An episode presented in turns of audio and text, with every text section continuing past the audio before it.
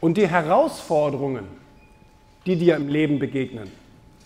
Und zwar statistisch tatsächlich alle drei Monate. Also vier große Krisen, vier große Herausforderungen hat der normale westliche Mensch im Jahr.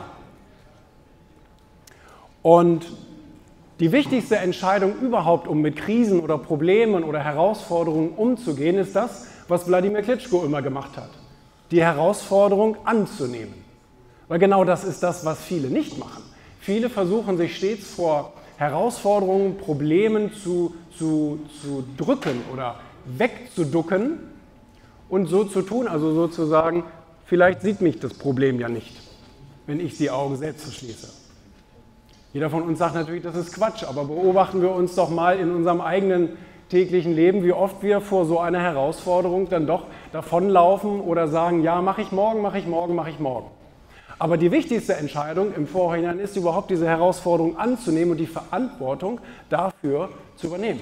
Wir leben ja in einem Land, wo uns teilweise beigebracht wird, andere übernehmen die Verantwortung, andere sind schuld. Wir sind ja nur das Systemopfer. Aber wir entscheiden, wo wir leben und mit wem wir leben und welchen Beruf wir ausüben, etc. pp. Das heißt, diese, diese unbändige diese, dieses Ownership, wie würde man das in Deutschland sagen, dass, dass ich das Problem sozusagen besitze, gibt mir die ganz, ganz große Macht, das Problem auch zu handeln.